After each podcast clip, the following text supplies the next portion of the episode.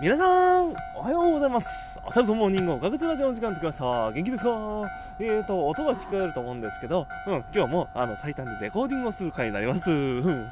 あの、電池が来ることがあるのでね、ちょっと頑張ろうと思うんで、私、なるべく早口で、なるべくわかりやすく頑張っていこうと思うので、本日もよろしくお願いします。早速本題なんですけど、いやー、疲れてる時の昼寝、昼寝ですよ。うん、10分でも20分でも眠れば頭が冴えるというあの昼寝ですね。いや、大事ですね。で、ただなんかね、会社とかで寝てるとね、あの、うつ伏せになった状態でよだれが垂れてることありますせんか？いや、思ったんですよ。ああいう時ってすごいなんかこうね、なんていうかね、あの、回復がしっかりされてるというか、よだれの代わりになんかこう得る対価ってのは何なんだろうか。ただなんかこう、そのよだれがバレてしまった時のリスクってとても高いと思うんですよ。なのでまあなんかティッシュでも置いとけばいいんじゃないでしょうかね。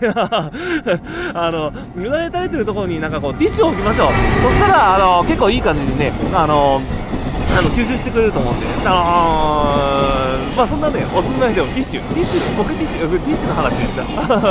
まあ、なのでね、あのー、すごい体がもう疲れ切った人が寝るときはなんかね、うつ伏せの状態でね、あの口元の下にティッシュを置きましょう。うん。そしたら全て解決、体も回復、あのー、会社のなんかこう次も、落ちることなく頑張る午後を迎えることができると。まあそんな感じで今日も頑張っていきましょう。ライドう